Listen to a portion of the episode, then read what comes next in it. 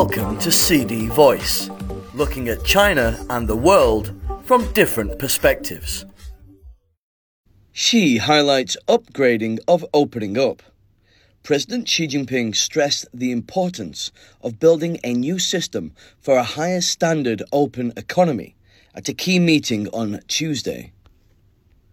Xi, who is also General Secretary of the Communist Party of China Central Committee and Chairman of the Central Military Commission, made the remarks while presiding over a meeting of the Central Commission for comprehensively deepening reform under the 20th CPC Central Committee. Xi, who is head of the Commission, called for greater institutional opening up in key areas of international exchange and cooperation, such as investment, trade, finance, and innovation.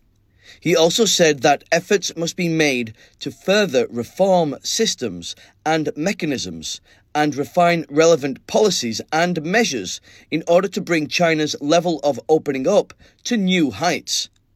The meeting said that it is necessary to perfect top level design of the new system, expand market access, and improve the business environment in the country.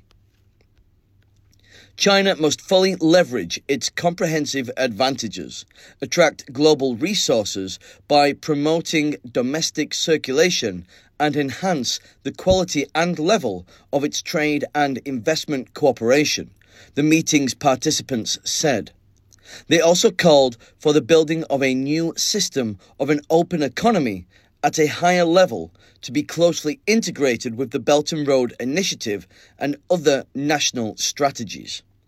The meeting also adopted a policy document to promote the gradual transition from dual control of the amount and intensity of energy consumption to dual control over the amount and intensity of carbon emissions. It was noted at the meeting that persistent efforts must be made to create the conditions for this transition and to strike a balance between development and carbon emission reduction according to the actual situation.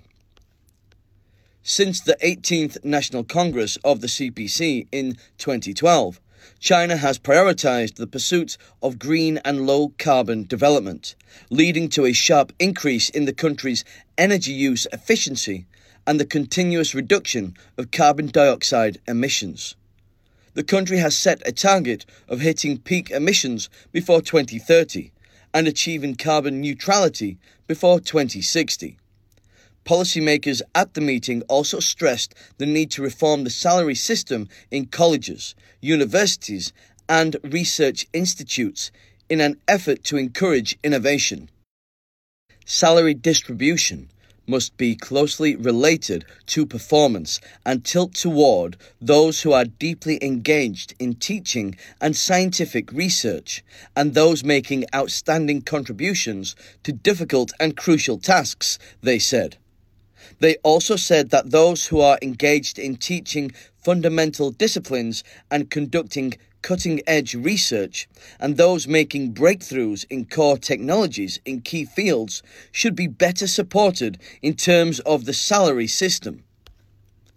The meeting's participants underscored the importance of strengthening supervision of salary management to ensure that countries' funds are used where they are most needed the meeting's participants called for efforts to further reform systems related to the gas and oil market, step up market supervision, regulate market order, and promote fair competition.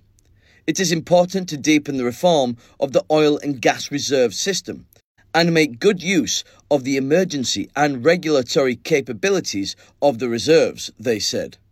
Li Qiang, Wang Huning, and Cai Qi, who are members of the Standing Committee of the Political Bureau of the CPC Central Committee and deputy heads of the Commission, attended the meeting.